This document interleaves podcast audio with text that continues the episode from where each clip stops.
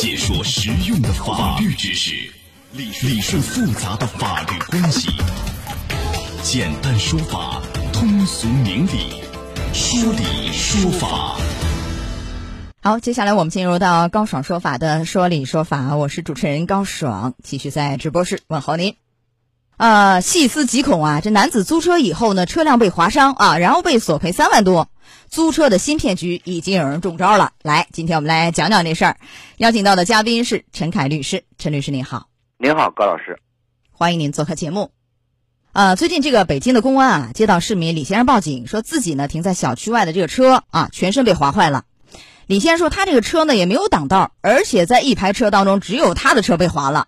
这辆奥迪 A 八呢是几天前租的，租金呢一天是六百块钱，押金是两万五。但是到了还车时间，哎，租车公司人迟迟不肯收车，完了以后车就被划伤了。发现车被划伤以后呢，李先生第一时间就报了案，而且也通知租车公司。李先生是一再嘱咐这个租车公司说，先不要修啊，等警方调查完了以后，定损以后再做处理。但是出乎意料的是。第二天，这个租车公司就告诉李先生说，车已经是修好了，请李先生呢立刻支付修理费。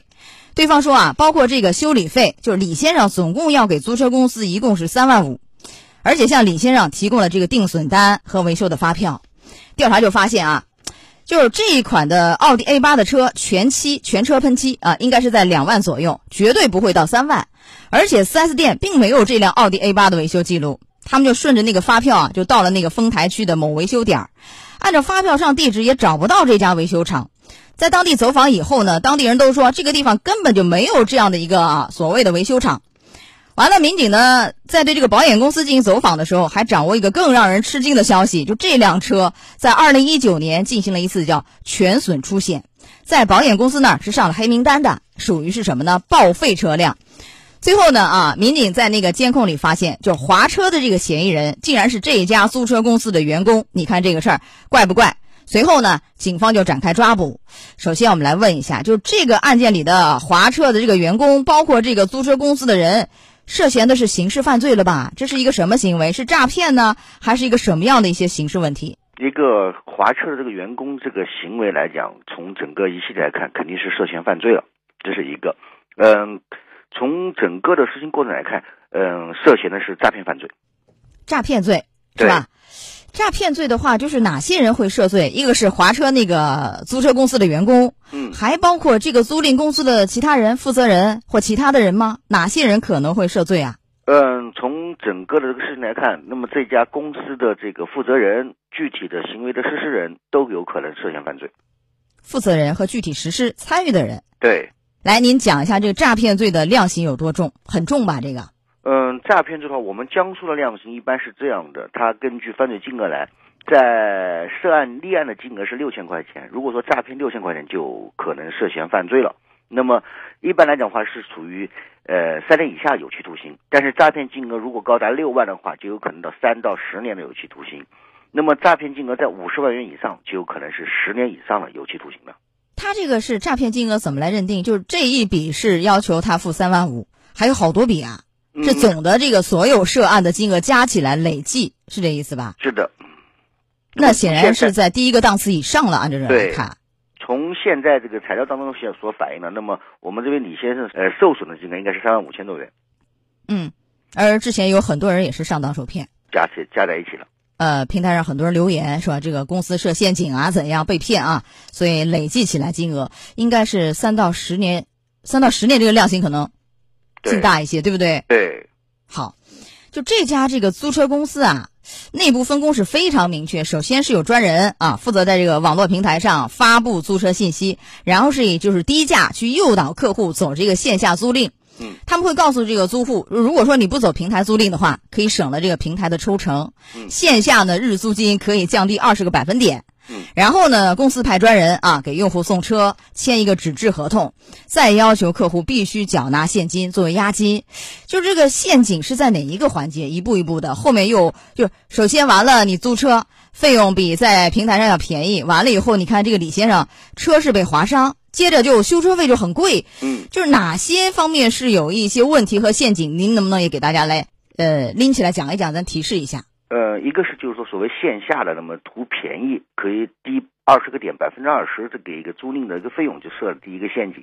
第二个来讲呢，就是说你通过这个纸质合同也好，整个的平台上面没有你的注册信息等等，这恐怕是第二个陷阱，以及后面的造成车辆损伤，这样的让你来支付所谓的虚高的和不存在的维修费。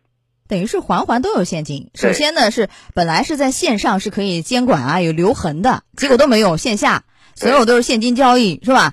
呃，很多是不受控，就很危险。再包括后来划车呀怎样，然后很高额的维修费，一步一步设套，最后上当受骗。这个租车公司在修理厂所支付的这个喷漆的价格是多少呢？每一面啊，就一面啊，每一面是两百六。他们给这个事主提供的虚假发票上标注价格是每一面是三千五，足足高出了十倍多。对，所以这个是非常恶劣。呃，前面您分析的是这个就是刑事方面，嗯，民事赔偿这个怎么赔？是退赔呢？三万五退赔呢？还是要承担哪些民事赔偿责任呢？这块儿？嗯，从这块来讲的话，一个三万五千块钱，所谓的我们一个是失主所受到的损失。那么这块来讲的话，公安机关在抓获人之后，如果说呃把这个赃款进行这个呃扣除了，那么应该退还给这个我们的受害人的，就是等于是退赔。对，三万五。对，除此以外还有其他的，如果有损失还可以主张赔偿吗？嗯，这个我在这个刑事案件当中主张不起来。啊，主张不了。对，没有其他的损失。对。但如果有的话，假设为这个事儿，呃，花费了很多的，比如交通费啊，怎样到处去维权产生的损失，能不能也算在内？可以吗？这个不可以，这是一这是一个这是一起刑事案件。这个如果说我们讲由于刑事案件造成的物质方面损失，这是可以向这个呃所谓的犯罪嫌疑人或者提起一个民事附带赔偿的。因为这个春节很快要到了，很多人会租车出行，对吧？对。那么，怎么样防止掉入这样的一些陷阱？您能不能也给大家提示几点，如何来防范？这个确实是感觉一步一步都给你布好套。是的。呃，从一开始咱们怎么防？嗯，这样吧，一个是还是在租车的时候选择我们的租车公司，可能要比较去寻找一些正规的这些租车公租车公司来签订一个合同，这是一个。那呃，如果出现了一些车损这些情况，那么我们知道车辆都是有保险的，那这时候可以通过正规的保险流程来进行赔偿嘛。那么这个过程肯定是呃合合法的。如果不走保险，那这个过程肯定是出乎我们的正常人的一个预料范围之外，可能会有一些陷阱了。这就提示大家。这个案件里，其实李先生是想走保险定损的，但是呢，还没有，因为他反复嘱咐那个租车公司嘛，你等一下，我报案，然后定损。对方很快就修好，就是你还没有来得及反应，没有来得及去走你依法合适正当的维权方式，对方已经采取行动了。是的。那你这个怎么样去应对？这个上面来讲的话，一个我们该报警还得报警，二一个来讲的话。这个留有一方面的证据，那么等到警方对于这个事情做出处理结果之后，我们该怎么样？如果说是有你的责任，我们该支付费用，支付费用；如果不是你的，那等警方的定案之后，我们再进行一个事情的处理。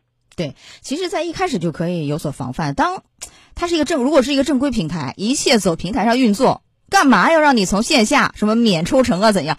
你就要多一个心眼儿，对不对？在第一时间就可以防范。把最开始源头给堵住就好了啊！是的，完了以后，万一真的遇到这样的事儿，怎么维权呢？您能不能也提示一下，一步一步怎么走？报案呢，还是怎么样起诉啊，还是怎么样依法来维权？就这件案件而言，如果说这个遇到这么很多的情况都是很蹊跷的，或者出乎人的意料的，我觉得包括这个车辆受损给划伤，那这都属于可以去报案的。那等警方处理以后，那我们再进行一个正常的这么一个。